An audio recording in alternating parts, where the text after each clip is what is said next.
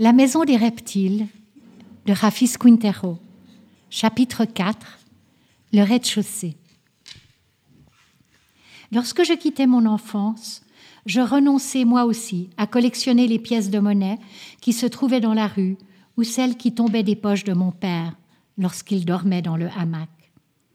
Cachées dans un pot de mayonnaise, je les enterrais dans la cour de la maison.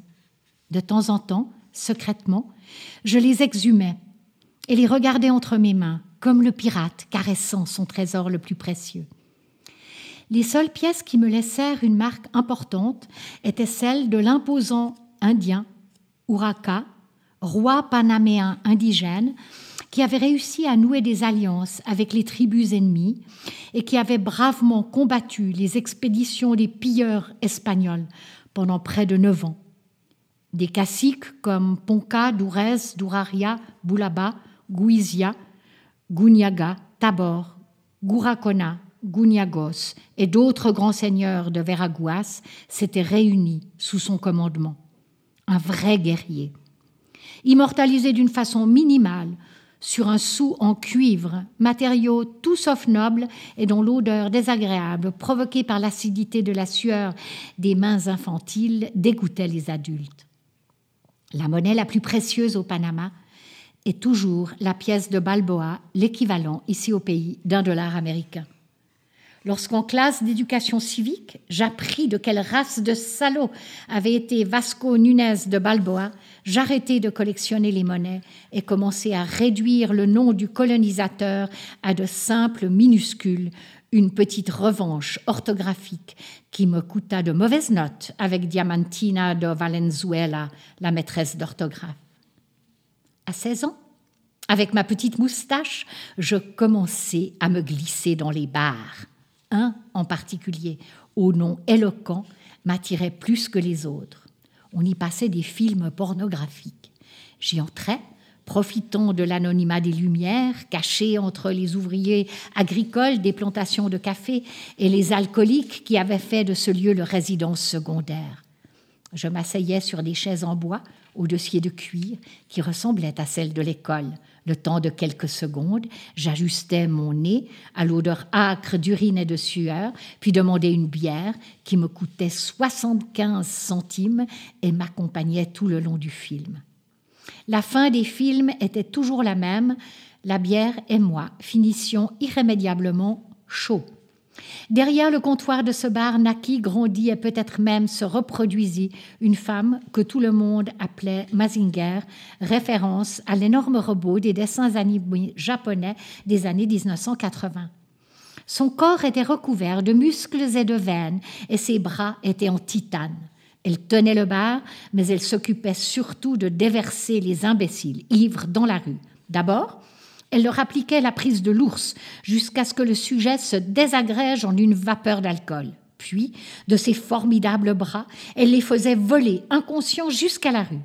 Chaque fois que mes cours d'éducation sexuelle se terminaient en avance et en l'absence de toute autre option réelle, je jetais des regards désespérés à Mazinger, qui avait toujours pour moi de la compassion et avait compris mes silencieuses requêtes. Le nom du bar était Cantine le Paradis. Au collège, je me glissais plus d'une fois dans les toilettes des filles, à la recherche furtive de quelques graffitis qui porteraient mon nom. Je n'en trouvais qu'un et beaucoup d'autres dédiés aux innombrables Juan, Luis et Pedro. J'en vins à croire qu'un prénom populaire avait des avantages thérapeutiques. À la maison, nos animaux domestiques ont toujours sauvé l'ambiance familiale. Mon chien Chouzo était mon inséparable ami et m'aura tenu compagnie à travers l'enfance et l'adolescence. En été, nous nous étendions sur l'herbe pour observer le ciel. En l'absence d'étoiles filantes, je cherchais les nuits sans lune et les endroits les plus sombres pour lancer des allumettes. J'arrachais des souhaits aux corps enflammeux qui s'allumaient tout autour de moi, tout en écoutant sur une petite radio rouge à pile les chansons kitsch des années 1980. Je parlais à mon ami de tout ce dont je n'osais parler à personne. Mon chien semblait me comprendre.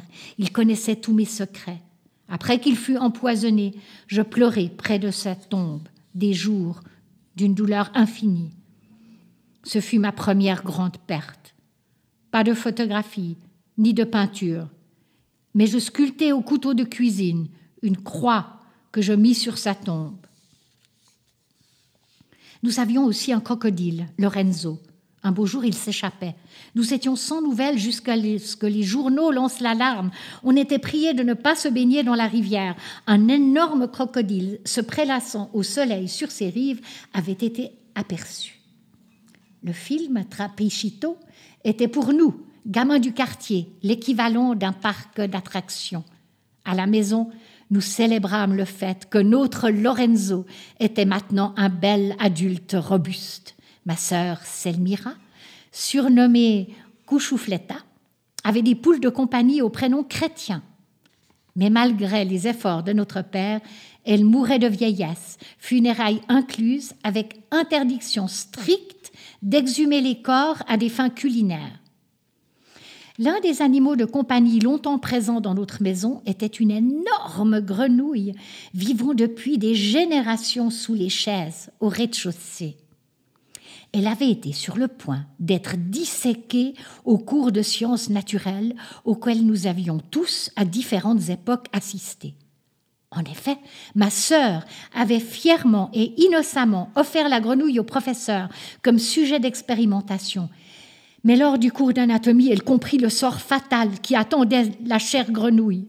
La nuit précédant l'expérience, elle se glissa clandestinement dans la salle de cours et sauva la pauvre grenouille qui regardait depuis les trous de sa boîte en carton ses futurs voisins, des scorpions, des grillons, une main, un serpent de corail, des fœtus humains et d'autres mammifères, tous suspendus dans le temps, tous flottant à jamais dans l'alcool et le formol. La même nuit, Ma sœur et la grenouille retournèrent toutes deux saines et sauves et heureuses à leur habitat naturel, la petite maison des petits Colombiens. Lorsque je revins occuper temporairement l'espace vide de la photo de famille que j'avais quitté pendant dix ans, je n'étais plus à l'image de mes souvenirs. Loin de la maison, la perception du temps m'était enfin parvenue.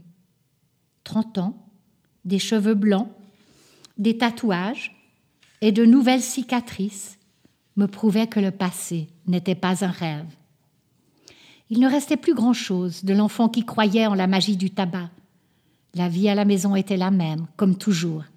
À l'intérieur de ces murs de matériaux composites, le temps semblait s'être arrêté comme les bocaux de formol et d'éther du laboratoire de l'école. Un cafard satiné sortait à grande vitesse de sous la vieille banquette arrière d'une Chevrolet Custom de 1956 qui nous servait de canapé. Le pauvre misérable courait désespérément, bougeant ses antennes pour se repérer, essayant de garder son équilibre sur ce rez-de-chaussée inégal, évitant chaussures, bottes et tongs. Derrière lui, une énorme grenouille sautant paresseusement ouvrit la bouche, déroulant sa langue telle un tapis rouge qui invitait à faire partie de son antre. Selmira, je dis à ma mère, il y a une énorme grenouille dans la maison. Pas de souci, Rafis, c'est Bacon. Cette chaleur aujourd'hui est infernale. Nous avons la chance d'être de sang-froid. Oui, ils ont de la chance que la maison n'ait pas de fenêtre ni de porte. Vivre ainsi a le seul avantage de les garder au frais. Et l'hiver, c'est ce que j'ai dit, c'est le seul avantage. Prochain chapitre de la maison des reptiles de Rafis Quintero, demain.